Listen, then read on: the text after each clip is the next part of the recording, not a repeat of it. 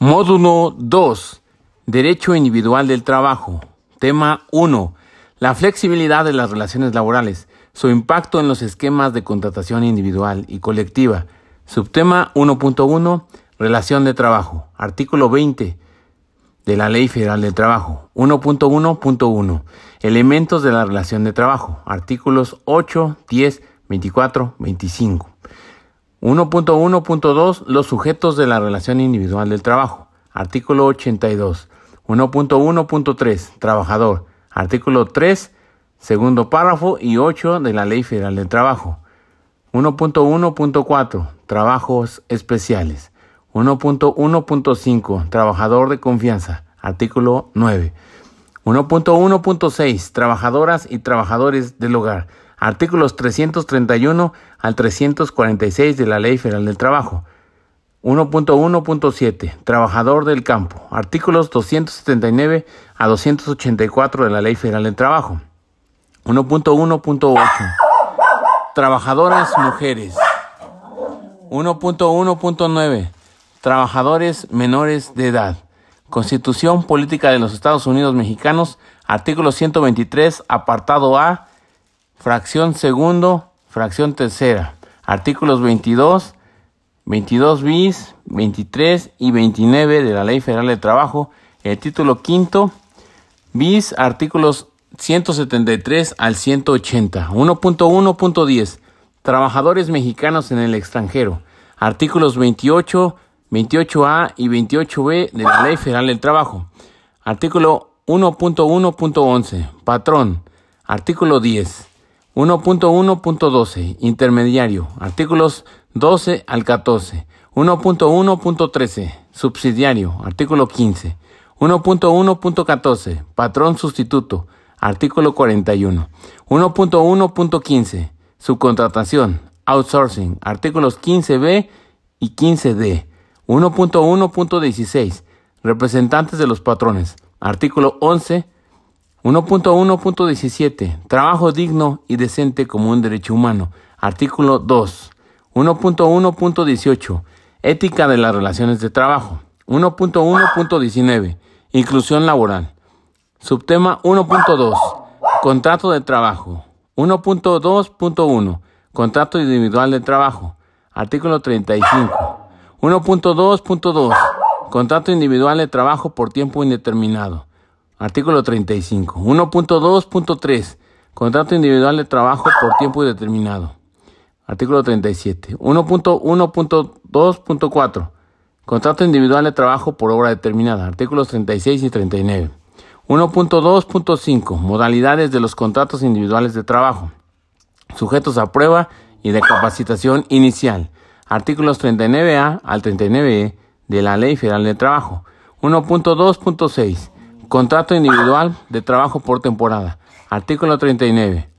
1.2.7. La presunción de existencia de la relación de trabajo y la ausencia del contrato. Artículos 21 y 26. 1.2.8. Inscripción al IMSS e Infonavit. Y entonces este fue nuestro temario y ahora sí, comenzamos. Tema 1. La flexibilidad de las relaciones laborales, su impacto en los esquemas de contratación individual y colectiva.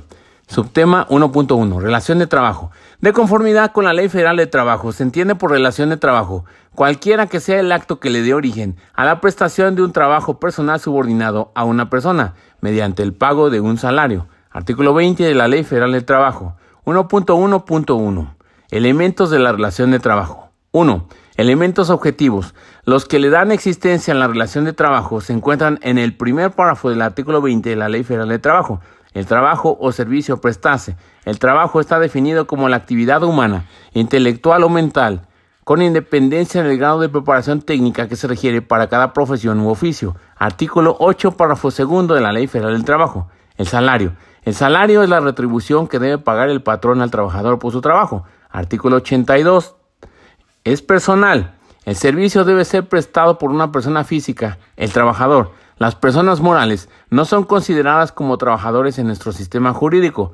De igual manera, para contratar a un trabajador se considerarán sus conocimientos, habilidades y actitudes, competencias personales. En ese sentido, la relación de trabajo es intuito persona, personalísima. La subordinación. La subordinación fue definida por jurisprudencia de la Suprema Corte de Justicia de la Nación como el poder jurídico de mando que tiene el patrón correlativo al deber de obediencia por parte de quien presta el servicio. 2. Elementos subjetivos, sujetos de la relación de trabajo. De conformidad con los sujetos que intervienen en la relación de trabajo, tenemos dos tipos de relación de trabajo. A. Individual, trabajador. Es la persona física quien presta un servicio personal y subordinado a otra persona física o moral. El trabajo prestado puede ser material intelectual o mixto. El trabajo prestado puede ser material, intelectual o mixto. Artículo 8, párrafo primero de la Ley Federal de Trabajo. Patrón, es la persona física o moral quien lo recibe eh, ¿Quién lo recibe los trabajos prestados? Artículo 10 de la Ley Federal del Trabajo. Patrón es la persona física o moral quien recibe los trabajos prestados. B. Colectiva, sindicato de trabajadores. Asociación de trabajadores constituida para el estudio, mejoramiento y defensa de sus intereses. Patrón o sindicato de patrones. En la relación colectiva puede intervenir un patrón en lo individual o una asociación de patrones constituida para el estudio, mejoramiento y defensa de sus intereses. En las relaciones colectivas también intervienen federaciones, confederaciones y asociaciones sindicales internacionales, obreras y patronales. 3. Elementos formales. La Ley Federal de Trabajo establece los siguientes requisitos formales para los contratos de trabajo. 1 debe celebrarse por escrito cuando no existan contratos colectivos aplicables. Dos, se harán dos ejemplares, de los cuales quedará uno en poder de cada parte. Tres, deben ajustarse al contenido obligatorio señalado en el artículo 25 de la Ley Federal de Trabajo. En este apartado, cabe hacer mención que en la reforma de 2019 se incluyó como requisito en los contratos al incluir la designación de beneficiario para los casos de muerte de las y los trabajadores. En materia colectiva, los contratos colectivos de trabajo y contratos ley también establecen un contenido mínimo legal. Artículos 24 y 25 de la Ley Federal del Trabajo. 1.1.2. Los sujetos de la relación individual de trabajo. Los sujetos en las relaciones individuales de trabajo eh, son los trabajadores y los patrones, mismos que dan origen a la relación de trabajo. Una situación jurídica objetiva donde el trabajador presta un trabajo personal y subordinado a un patrón, mediante el pago de un salario, cualesquiera que sea el acto o la causa que le haya dado origen. 1.1.3 Trabajador. Trabajador es la persona física que presta a otra física o moral un trabajo personal subordinado. Para los efectos de esta disposición se entiende por trabajo toda actividad humana, intelectual o material, independientemente del grado de preparación técnica requerido para cada profesión u oficio. Artículo 8 de la Ley Federal de Trabajo. El artículo 3, segundo párrafo de la Ley Federal de Trabajo, establece que los trabajadores no pueden ser discriminados por ninguna circunstancia, principio de igualdad en el trabajo. Por lo anterior, no podrán establecerse condiciones que impliquen discriminación entre los trabajadores por motivo de origen étnico, nacional, género, edad, discapacidad, condición social, condiciones de salud, religión, condición migratoria, opiniones, preferencias sexuales, estado civil o cualquier otro que atente contra la dignidad humana. Artículo 3, segundo párrafo de Ley Federal de Trabajo. De acuerdo con la Ley Federal de Trabajo, el trabajador como sujeto de la relación individual de trabajo tiene ciertas características esenciales. Será una persona física. La persona física prestará una actividad humana, material o intelectual a una persona física o moral. La actividad será en forma personal y no a través de otra persona. Dicha actividad deberá ser de manera subordinada. 1.1.4. Trabajos especiales. La modernidad implica que la sociedad tradicional se transforme, ya que en la actualidad la organización social y la tecnología son diferentes y se actualizan día con día a un paso acelerado, mismos que inciden en el campo del derecho del trabajo. Es por eso que fue necesaria un capítulo de trabajadores específicos donde la aplicación de la normatividad común resulte complicada. Las actividades económicas que la ley les otorga carácter de especial son Trabajadores de confianza, trabajadores de los buques, trabajo de las tripulaciones aeronáuticas, trabajo ferrocarrilero, trabajo de autotransportes, trabajo de maniobras de servicio público en zonas bajo jurisdicción federal, trabajadores de campo, agentes de comercio y otros semejantes, deportistas profesionales, trabajadores, actores y músicos, trabajo a domicilio, personas trabajadoras del hogar, trabajadores de minas, trabajos en hoteles, restaurantes, bares y otros establecimientos análogos, industria familiar, trabajadores médicos residentes en periodos de adiestramiento en una especialidad, trabajo en las universidades e instituciones de educación superior autónomas por ley. Repetimos, las actividades económicas que la ley les otorga carácter de especial son trabajadores de confianza, trabajadores de buques, eh, trabajo de las tripulaciones aeronáuticas, trabajo ferrocarrilero, trabajadores de autotransporte, trabajo de maniobras de servicio público en zonas bajo jurisdicción federal, trabajadores del campo, agentes de comercio y otros semejantes, deportistas y profesionales, trabajadores, actores y músicos, trabajo a domicilio, personas trabajadoras del hogar, trabajadores en minas, trabajos en hoteles, restaurantes, bares y otros establecimientos análogos, industria familiar, trabajadores médicos residentes en periodo de adiestramiento en una especialidad, trabajo en las universidades e instituciones de educación superior autónomas por ley. Por su importancia, se abordará algunas de estas categorías. 1.1.5. Trabajador de confianza. La categoría de trabajador de confianza depende de la naturaleza de las funciones desempeñadas y no de la designación que se le dé al puesto. La categoría de trabajador de confianza depende de la naturaleza de las funciones desempeñadas y no de la designación que se le dé al puesto. Son funciones de confianza las de dirección, inspección, vigilancia y fiscalización cuando tengan carácter general y las que se relacionen con trabajos personales del patrón dentro de la empresa o establecimiento. Son funciones de confianza las de dirección, inspección, vigilancia y fiscalización cuando tengan carácter general y las que se relacionen con trabajos personales del patrón dentro de la empresa o establecimiento. Artículo 9 de la Ley Federal del Trabajo. Algunos tratadistas indican, de Buen de la Cueva, que la categoría de confianza en nuestra ley es un concepto difícil de definir, puesto que sus características especiales y el tratamiento que hace la ley de ellos es imprecisa, lo cual ha provocado serias dificultades en su interpretación y aplicación. Lo que sí queda claro en la ley es que los trabajadores de confianza son diferentes al resto de los trabajadores. La ley en su primera parte indica de manera muy vaga a las funciones que son consideradas de confianza, dirección, inspección, vigilancia y fiscalización, cuando tengan el carácter de general. La doctrina ha tratado de interpretar estos conceptos indicando que los trabajadores de confianza se caracterizan principalmente porque desempeñan funciones que demandan responsabilidad y honradez, ayudan al patrón a elaborar y hacer cumplir las políticas laborales, inspeccionan las áreas y el desempeño de otros trabajadores, realizan trabajos personales y directos del patrón.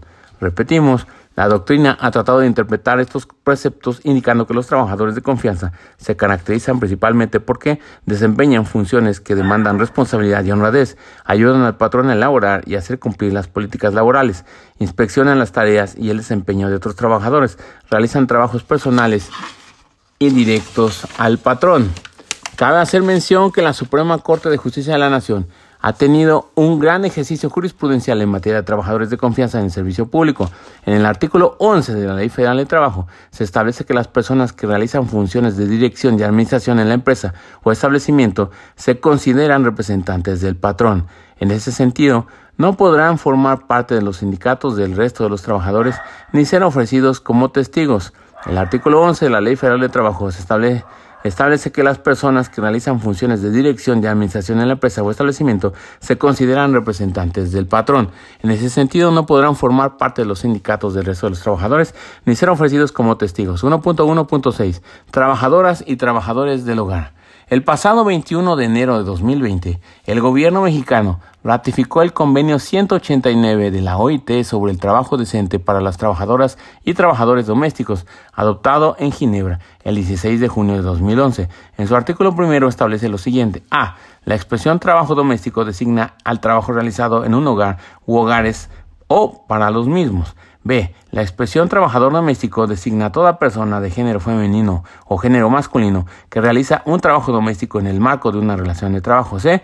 Una persona que realice trabajo doméstico únicamente de forma ocasional o esporádica sin que este trabajo sea una ocupación profesional no se considera trabajo doméstico. Por su parte, la Ley Federal de Trabajo fue reformada el 2 de julio de 2019 a fin de establecer las nuevas normas que rigen al servicio de las y los trabajadores del hogar, señalando principalmente y derivando de la propia actividad, las maneras o tipologías en que se puede manifestar este tipo de trabajo. En el artículo 331 se establece que Persona trabajadora del hogar es aquella que de manera remunerada realiza actividades de cuidados, aseo, asistencia o cualquier otra actividad inherente al hogar en el marco de una relación laboral que no importe para la persona empleadora beneficio económico directo conforme a las horas diarias o jornadas semanales establecidas en la ley en cualquiera de las siguientes modalidades. 1.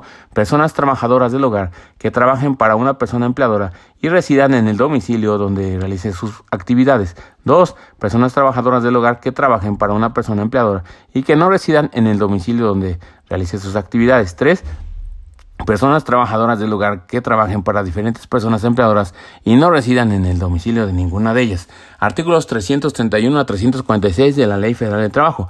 Cabe hacer mención que en el decreto porque se reforman, adicionan y derogan diversas disposiciones de la Ley Federal de Trabajo, de la Ley Orgánica del Poder Judicial de la Federación, de la Ley Federal de la Defensoría Pública, de la Ley del Instituto del Fondo Nacional de la Vivienda para los Trabajadores y de la Ley de Seguro Social en materia de justicia laboral, libertad sindical y negociación colectiva, se establece un artículo transitorio relacionado al trabajo de las personas del hogar, el cual, por su importancia y se transcribe a continuación. Vigésimo quinto. Personas trabajadoras del hogar. La fracción cuarta del artículo, del artículo 337 del presente decreto en materia de trabajo del hogar iniciará su vigencia una vez que se aprueben y entren en vigor las adecuaciones normativas necesarias para la incorporación formal de las personas trabajadoras del hogar en el régimen obligatorio de seguridad social, conforme a la resolución del amparo directo 9 eh, diagonal 2018 relacionado con el amparo directo 8 diagonal 2018, emitido por la segunda sala de la Suprema Corte de Justicia de la Nación. Aquellos trabajadores que encuentren inscritos ante el Instituto Mexicano del Seguro Social no les será aplicable los artículos 338 y 369 de esta ley. 1.1.7. Trabajador del campo. La regulación mexicana establece que los trabajadores del campo son los que ejecutan el servicio de un patrón labores propias de las explotaciones A, agrícolas, B, ganaderas, C, acuícolas, D. Forestales. E. Mixtas. F. Explotaciones industriales forestales. Dichos trabajadores pueden ser permanentes, trabajadores que laboren en las actividades anteriormente mencionadas de manera fija o por un periodo mayor a 27 semanas para un patrón. Eventuales, aquel que, sin ser permanente ni estacional, desempeña actividades ocasionales en el medio rural que pueden ser por obra y tiempo determinado. Estacionales, Trabajadores estacionales del campo o jornaleros son aquellas personas físicas que son contratadas en determinadas épocas del año para realizar actividades relacionadas o que van desde la preparación de la tierra hasta la preparación de los productos para su primera enajenación durante un año por periodos que en ningún caso podrán ser superiores a 27 semanas por cada patrón. Cabe hacer hincapié que en la reforma a la Ley Federal del Trabajo de 2019 también incorporó nuevas reglas a este tipo de trabajos a fin de proteger los derechos de las y los trabajadores del campo. Por ejemplo, se obliga al patrón a llevar un padrón especial para el registro de los trabajadores contratados por estacionalidades. A efecto de, respetar sus derechos de antigüedad, se establece la obligación de la Comisión Nacional de los Salarios Mínimos de fijar los salarios mínimos profesionales considerando las circunstancias de naturaleza, cantidad y calidad de los trabajos, el desgaste físico que se ocasiona por las condiciones de trabajo y los salarios y prestaciones del resto de los trabajadores que pertenecen a la industria agrícola. Artículos 279 a 284 de la Ley Federal del Trabajo. 1.1.8 Trabajadoras mujeres. La búsqueda de la igualdad y la abolición de todo acto discriminatorio es un ideal que se ha buscado en la sociedad actual. En el mundo del derecho del trabajo ha sido una máxima buscada, no solo por nuestro país, sino a nivel internacional. Este hecho ha sido impulsado por un cambio a escala mundial en el aumento en la participación de las mujeres en la fuerza de trabajo, y así como ingresado en sectores y ocupaciones que tradicionalmente se consideraban exclusivos del género masculino. Actualmente, un mayor número de mujeres ocupa posiciones que exigen altos niveles de conocimientos técnicos, capacidad de gestión y toma de decisiones. Es por ello que la Organización de las Naciones Unidas ha buscado que todos sus países miembros sean parte soluciones a fin de cerrar todas las brechas existentes, siendo los objetivos del milenio, ODM, los que buscaron atender necesidades humanas más apremiantes con respecto a la situación económica social, siendo el número 3 el promover igualdad entre los géneros y la autonomía de la mujer. Actualmente, los Objetivos del Milenio son renovados y profundizados en trabajo por los Objetivos del Desarrollo Sostenible, mismos que señalan que la igualdad entre los géneros no es solo un derecho humano fundamental, sino la base necesaria para conseguir un mundo pacífico, próspero y sostenible, siendo que nuestro país, uno de los pioneros en los derechos sociales y el elevar la protección al trabajador a un ámbito constitucional, siempre ha buscado que su aparato normativo esté a la vanguardia en la situación social que se vive en país y el contexto económico mundial. Por ello, en los artículos 2 y 3 de la Ley Federal de Trabajo se establece el reconocimiento inequívoco a la igualdad ante la ley de los hombres y las mujeres, tutelándose la igualdad sustantiva o de, o de hecho de trabajadores y trabajadoras frente al patrón, la que se logra eliminando la discriminación contra las mujeres que menoscaba o anula el reconocimiento, goce o ejercicio de sus derechos humanos y las libertades fundamentales en el ámbito laboral, supone el acceso a las mismas oportunidades, considerando las diferentes biologías biologías sociales y culturales de mujeres y hombres. El trabajo es un hecho, es un derecho y un deber social. El trabajo es un derecho y un deber social. No es artículo de comercio y exige respeto para las libertades y dignidad de quien lo presta, así como el reconocimiento a las diferencias entre hombres y mujeres. Para obtener su igualdad ante la ley, debe efectuarse en condiciones que aseguren la vida digna y la salud para las y los trabajadores y sus familiares dependientes. Nuestra legislación mexicana reconoce el trabajo de las mujeres, en particular en su título quinto de la Ley Federal de Trabajo, donde establece que, uno, las mujeres disfrutan de los mismos derechos y tienen las mismas obligaciones que los hombres, garantía que se establece en lo general y específicamente en función de la protección de las trabajadoras y trabajadores con responsabilidades familiares, asegurando la igualdad de trato y oportunidades. B. Preceptos legales donde se ve la intención del legislador de proteger a la mujer en su función reproductora, estableciendo preceptos en los cuales se busca la protección de la mujer y del producto, lo anterior en virtud de que ésta se encuentra en su vida laboral, en plenitud de su condición orgánica reproductiva, siendo la vida el bien jurídico tutelado de mayor importancia y reconociendo su igualdad de género en ámbitos de ley. ¿sí? La condición de la madre trabajadora en la cual reconoce ciertos derechos inherentes a ella estipulados en el artículo 170 de la Ley Federal del Trabajo y en el espíritu de la igualdad de género también ha reconocido para los de paternidad. D. La igualdad de género pero salvaguardando las diferencias entre el hombre y la mujer es que la normatividad nacional e internacional han procurado el trabajo de la mujer. 1.1.9 Trabajadores menores de edad.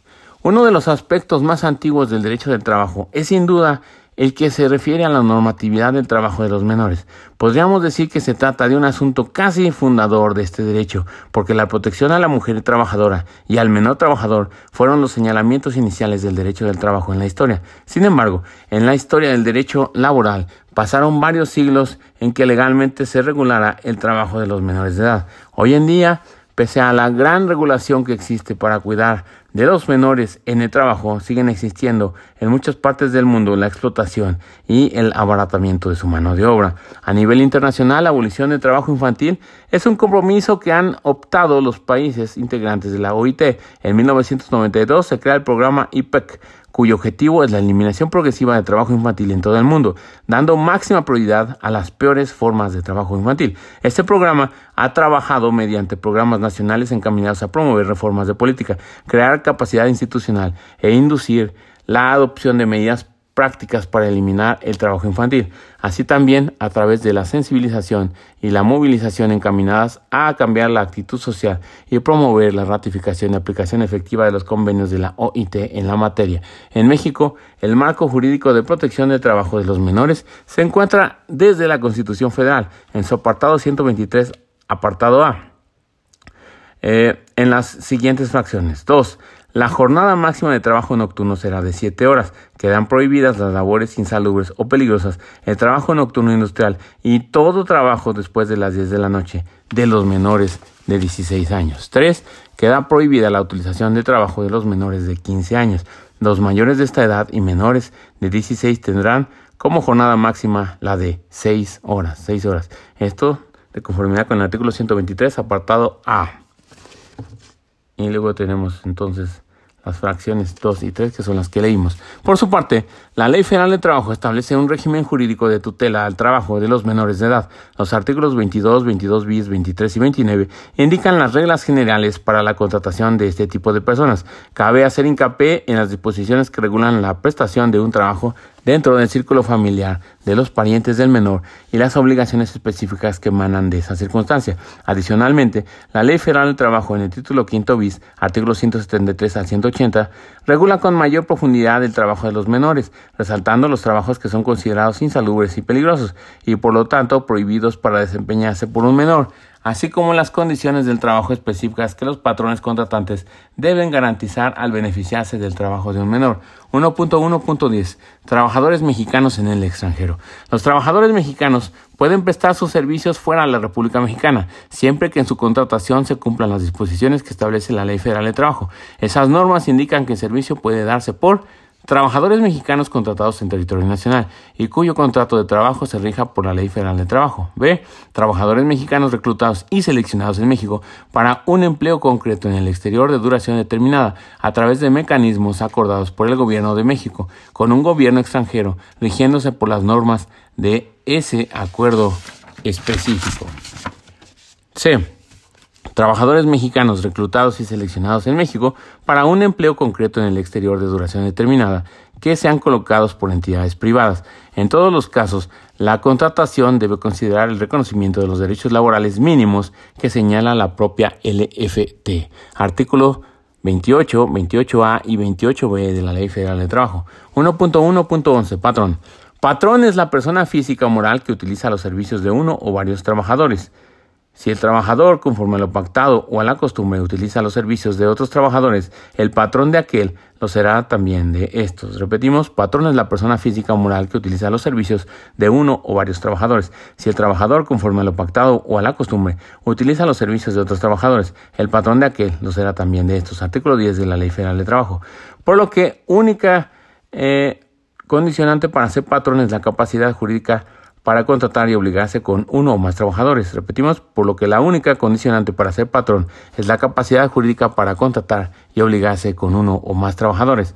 La Ley Federal del Trabajo regula además las figuras de la intermediación, subsidiariedad, la representación, la sustitución y la subcontratación. Repetimos, la Ley Federal de Trabajo regula además las figuras de intermediación, subsidiariedad, la representación, la sustitución y la subcontratación. 1.1.12. Intermediario. Intermediario es la persona que contrata o interviene en la contratación de otra u otras para que presten servicios a un patrón. Las personas que utilicen intermediarios para la contratación de trabajadores serán responsables de las obligaciones que deriven de esta ley y de los servicios prestados no serán considerados intermediarios, sino patrones, las empresas establecidas con eh, que contraten trabajos para ejecutarlos con elementos propios suficientes para cumplir las obligaciones que deriven de las relaciones con sus trabajadores. En caso contrario, serán solidariamente responsables con los beneficiarios directos de las obras o servicios por las obligaciones contraídas con los trabajadores. Artículos 12 a 14 de la Ley Federal del Trabajo. 1.1.13. Subsidiario.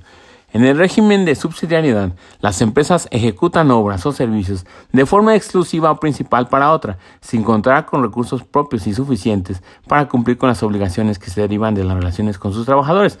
La Ley Federal del Trabajo establece los derechos y obligaciones de las empresas beneficiarias y subsidiarias frente a sus propios trabajadores. Artículo 15 de la Ley Federal del Trabajo.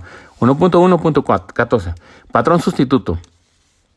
En la sustitución patronal existe un acto traslativo de dominio de un patrón, patrón sustituido, a uno nuevo, patrón sustituto. De conformidad con el ordenamiento común, los actos traslativos de dominio que pueden operar en el sistema de sustitución patronal pueden ser A. La compra-venta, B. La donación, C. Fusiones y D. Decisiones empresariales en la sesión de negocio mercantil, entre otras. La Ley Federal del Trabajo regula los derechos y las obligaciones que surgen en la sustitución patronal. De conformidad con el ordenamiento común, los actos relativos de dominio que pueden operar en el sistema de sustitución patronal pueden ser la compraventa, la donación, fusiones y decisiones empresariales en la sesión del negocio mercantil. La sustitución de patrón no afectará las relaciones de trabajo de la empresa o establecimiento. El patrón sustituido será solidariamente responsable con el nuevo por las obligaciones derivadas de las relaciones de trabajo y de la ley. Nacidas antes de la fecha de la sustitución, hasta por el término de seis meses. Concluido este, subsistirá únicamente la responsabilidad del nuevo patrón. El término de seis meses a que se refiere el párrafo anterior se contará a partir de la fecha en que se hubiese dado aviso de la sustitución al sindicato o a los trabajadores. Artículo 41 de la Ley Federal del Trabajo. De acuerdo a la doctrina, para que opere la sustitución patronal se requiere uno, que se haga una transmisión por cualquier título de los bienes esenciales del establecimiento, ya que si la transmisión es de objetos accesorios, no opera sustitución. B, unidad de la continuidad de la explotación del negocio, ya que si no se da la tal una unidad, solo resulta obligatorio el antiguo patrón. De hecho, existen jurisprudencias que establecen que la carga de la prueba para desvirtuar la sustitución patronal alegada por los trabajadores les corresponde siempre a los patrones, sustituto y sustituido. 1.1.15 Subcontratación, outsourcing. La palabra outsourcing proviene de un vocablo inglés, mismo que traducimos como subcontratación, que es, reconocido como un proceso económico en el cual una empresa mueve o destina los recursos orientados a hacer una tarea específica a otra empresa con labores especializadas. También podría definirse como un servicio exterior a la organización que actúa como una extensión de los negocios mismos, pero que responden con una organización propia para la conformación de un actuar más productivo y menos costoso. La Ley Federal de Trabajo establece un régimen normativo para la subcontratación en México, su denominación legal y sus alcances dentro de las relaciones laborales.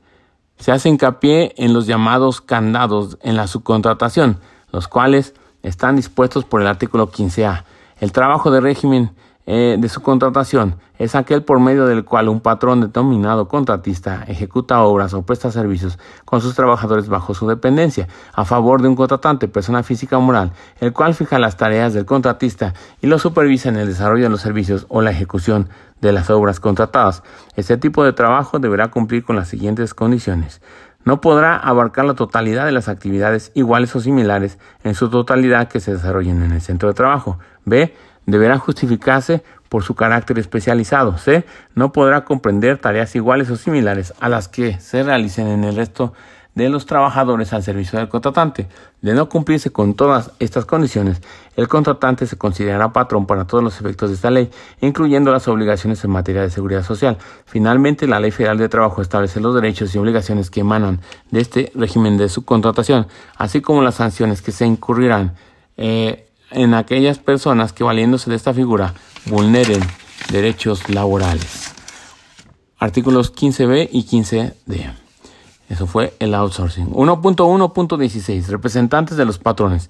De conformidad con la Ley Federal de Trabajo, los directores, administradores, gerentes y demás personas que ejerzan funciones de dirección o administración en la empresa o establecimiento serán considerados representantes del patrón y en tal concepto lo obligan en sus relaciones con sus trabajadores. Artículo 11 de la Ley Federal del Trabajo. 1.1.17. Trabajo digno y decente como un derecho humano. El derecho al trabajo es un derecho fundamental y esencial para la realización de otros derechos humanos y constituye una parte inseparable e inherente de la dignidad humana. Toda persona tiene derecho a trabajar para poder vivir con dignidad. Los derechos humanos en el trabajo tienen su origen como derechos sociales en la Constitución mexicana de 1917 y en la Constitución alemana de Weimar de 1919. Después de un largo proceso de desarrollo que arranca desde la Revolución Industrial, el derecho al trabajo tiene tres elementos fundamentales. Uno, libertad para ejercer cualquier profesión lícita sin injerencia de alguna autoridad pública. B. Derecho a tener un trabajo que implica obligaciones positivas para el Estado, a fin de fomentar las circunstancias propias para generar empleos. 3. Dignidad, toda vez que el trabajo debe cumplir con un mínimo de condiciones justas. La Ley Federal de Trabajo establece que las normas de trabajo deberán propiciar el trabajo digno o decente en todas las relaciones laborales. De igual manera, hace una clara enunciación del significado del trabajo digno, incluyendo el respeto a la dignidad humana, la prohibición de todo tipo de discriminación en el trabajo, seguridad e higiene, capacitación continua y el respeto irrestricto a los derechos colectivos de los trabajadores. Artículo 2 de la Ley Federal de Trabajo. 1.1.18. Ética en las relaciones de trabajo. En palabras de la maestra Tania Bencomo, la mayor parte de la vida de una persona transcurre en los centros de trabajo. En ese ambiente social se llevan a cabo interacciones de convivencia humana que por su propia naturaleza trascienden lo meramente económico y se trasladan al campo de lo ético, de los valores y de las virtudes, donde el sentido de lo humano cobra capital importancia Comprender que la responsabilidad de los actores involucrados en las relaciones laborales, incluyendo al Estado, actuando como patrono y garante de la legislación laboral, implica mucho más que el simple cumplimiento de un contrato, del acatamiento de las leyes de la materia o incluso de las normas morales tradicionales. Es entender el inmenso peso que tiene la ética en el mundo del trabajo y la inherente responsabilidad de la empresa para con el colectivo. 1.1.19 Inclusión laboral. La Secretaría del Trabajo y Previsión Social ha elaborado el índice de vulnerabilidad laboral. Este índice es la medición de la condición de riesgo o situación que padece una persona, resultando de la acumulación de desventajas sociales, económicas, físicas y culturales que impiden o limitan su incorporación al ámbito laboral, así como contar con un empleo de calidad. Del análisis a los resultados de este índice han desembocado en trabajos e investigaciones hechas por la Secretaría en favor de la inclusión laboral en nuestro país. Un ejemplo de ello fue la representación de la Guía para la Inclusión Laboral de Personas Adultas Mayores, Personas con Discapacidad y Personas con VIH de abril de 2012. 1.2. Contrato de trabajo. El contrato de trabajo es aquel por el cual una parte se obliga a trabajar en condiciones de subordinación o dependencia con otra, mediante el pago de una remuneración. El contrato de trabajo es aquel por el cual una persona eh, se obliga a trabajar en condiciones de subordinación o dependencia con otra, mediante el pago de una remuneración. 1.2.1 Contrato individual de trabajo. El artículo 20, segundo párrafo de la Ley Federal del Trabajo, establece que el contrato individual de trabajo, cualesquiera que sea su forma o denominación, es aquel por virtud del cual una persona se obliga a prestar a otra un trabajo personal subordinado mediante el pago de un salario. El contrato es de naturaleza consensual, pues se perfecciona por, el, por siempre por el simple acuerdo de voluntades, teniendo el mismo efecto que el hecho que le da origen a la relación de trabajo. Repetimos, el trabajo es de naturaleza consensual, pues se perfecciona por el simple acuerdo de voluntades, teniendo el mismo efecto que el hecho que le dé origen a la relación de trabajo. Es importante recordar que la propia Ley Federal de Trabajo establece que la relación de trabajo y el contrato celebrado producen los mismos efectos. La relación de trabajo y el contrato celebrado producen los mismos efectos. En cuanto a su duración, las relaciones y contratos de trabajo pueden ser para obra o tiempo determinado, por tiempo indeterminado, y en su caso podrán estar sujetos a cualesquiera de las siguientes modalidades a prueba o a capacitación inicial o ser por temporada o discontinuos. Artículo 35 de la Ley Federal de Trabajo. 1.1.2 Contrato individual de trabajo por tiempo indeterminado. Aun cuando la Ley Federal de Trabajo no define este tipo de contratos, debe entenderse como aquellos en los que no se fija una fecha de finalización o conclusión. Es la regla general. Lo anterior obedece a los principios de permanencia y estabilidad en el empleo. La Ley Federal de Trabajo apuesta a que todas las relaciones de trabajo sean indeterminadas, pues los contratos eventuales, aun siendo permitidos por ley, deben ser justificados y sujetarse a los parámetros legales de tal manera que a falta de estipulaciones expresas la relación será por tiempo indeterminado, de tal manera que a falta de estipulaciones expresas la relación de trabajo será por tiempo indeterminado. Artículo 35 de la Ley Federal de Trabajo. 1.1.3. Contrato individual de trabajo por tiempo determinado. De conformidad con la Ley Federal del Trabajo, el señalamiento de un tiempo determinado puede únicamente estipularse en los casos siguientes. A cuando le exija la naturaleza del trabajo que se va a prestar. B, cuando tenga por objeto sustituir temporalmente a otro trabajador. C, en los demás casos previstos en esta ley. Repetimos, de conformidad con la Ley Federal de Trabajo, el señalamiento de un tipo determinado puede únicamente estipularse en los casos siguientes. A, cuando le exija la naturaleza del trabajo que se va a prestar. B, cuando tenga por objeto sustituir temporalmente a otro trabajador. C, en los demás casos previstos por esta ley. Artículo 37 de la Ley Federal de Trabajo. 1.1.2.4 Contrato individual de trabajo por obra determinada. El señalamiento de una obra determinada puede únicamente estipularse cuando lo exija su naturaleza. Artículo 36 de la Ley Federal de Trabajo. Los contratos eventuales podrán prorrogarse si vencido el término que se hubiese fijado subsiste en la materia del trabajo. En este caso, la relación se prorrogará el tiempo que dure esa circunstancia. Artículo 39 de la Ley Federal del Trabajo. 1.2.5 Modalidades de los contratos individuales de trabajo sujetos a prueba y de capacitación inicial. En la reforma de 2012 se incorporaron nuevas formas de contratación a la Ley Federal de Trabajo. Con ello se flexibilizó, se flexibilizó la rígida normativa en materia contractual, dándole oportunidad a las partes de adecuar sus relaciones de trabajo a la verdadera actividad desempeñada por los trabajadores. Así, fueron incorporadas a la normatividad las modalidades de contratos individuales sujetos a prueba de capacitación inicial, llamados anteriormente de aprendizaje, y los contratos por temporada o discontinuos. La LFT define a las modalidades de los contratos, establece presupuestos para su ejecución y los rangos de tiempo para realizarlos dependiendo de la naturaleza de las funciones a desempeñarse. En la siguiente tabla se denotan las diferencias entre los contratos sujetos a prueba y de capacitación inicial. Modalidad del contrato sujeto a prueba. Definición, verificar que el trabajador cumple con los requisitos y conocimientos necesarios para desarrollar el trabajo que se solicita. Presupuesto, que las relaciones sean por tiempo indeterminado o cuando excedan de 180 días. Debe durar hasta 30 días. Funciones. El resto de los trabajadores cuando se trate de trabajadores para puestos de dirección, gerenciales y demás personas que ejerzan funciones de dirección o administraciones en la empresa o establecimiento de carácter general o para desempeñar labores técnicas o profesionales especializadas, su duración será hasta de 180 días. Y luego tenemos el modalidad o contrato de capacitación inicial. Definición adquirir el trabajador los conocimientos o habilidades necesarios para la actividad para la que vaya a ser contratado. Presupuesto, no hay presupuesto.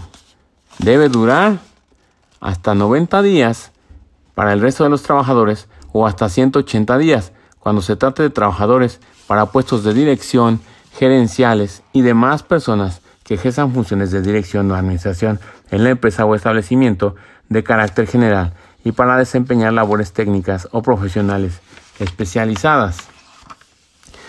Los contratos sujetos a prueba y de capacitación inicial comparten los siguientes efectos. 1. Durante los periodos de prueba o de capacitación inicial, los trabajadores disfrutarán del salario, la garantía de la seguridad social y de las prestaciones de la categoría o puesto que desempeñe. 2. Al término del periodo de prueba o de capacitación inicial, de no acreditar el trabajador que satisface los requisitos y conocimientos necesarios para desarrollar las labores o de no acreditar la competencia, el trabajador a juicio del patrón, tomando en cuenta la opinión de la Comisión Mixta de Productividad, Capacitación y Adiestramiento en los términos de esta ley, así como la naturaleza de la categoría opuesto, se dará por terminada la relación de trabajo sin responsabilidad para el patrón. 3. Las relaciones de trabajo con periodo de prueba o de capacitación inicial se harán constar por escrito garantizando la seguridad social del trabajador. De lo contrario, el contrato se entenderá por tiempo indeterminado y se garantizarán los derechos de seguridad social de los trabajadores. 4. Los periodos a prueba y de capacitación inicial son improrrogables. Luego, 5. No podrán aplicarse al mismo trabajador en forma simultánea o sucesiva periodos de prueba o de capacitación inicial, ni en más de una ocasión, ni tratándose de puestos distintos o de ascensos. 6. Al concluir el periodo de prueba o de capacitación inicial o de subsistir la relación de trabajo, esta se considerará por tiempo indeterminado. El tiempo de estos periodos será computado para su antigüedad.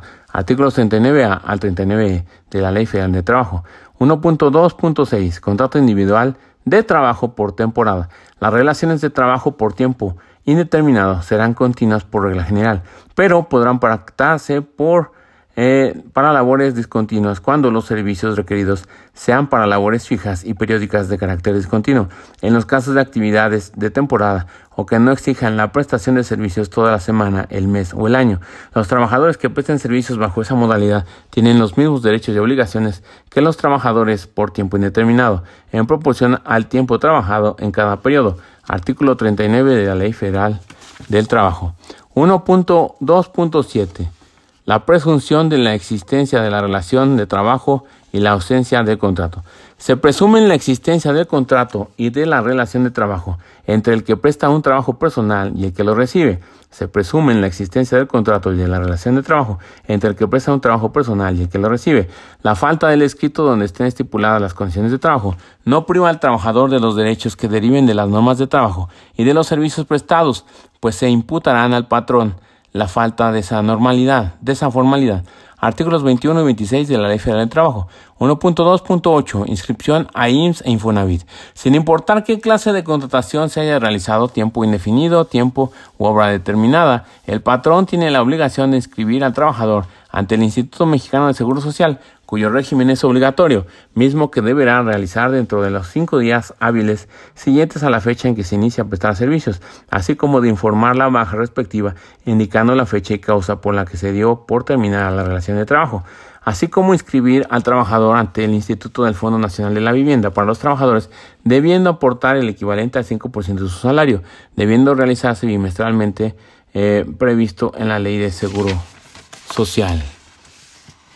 Y esto fue entonces el tema 1 del módulo 2, Derecho Individual del Trabajo, la flexibilidad de las relaciones laborales, su impacto en los esquemas de contratación individual y colectiva. Nos vemos para la próxima. Se despide tu amigo Noel Morales. No, arriba del chim.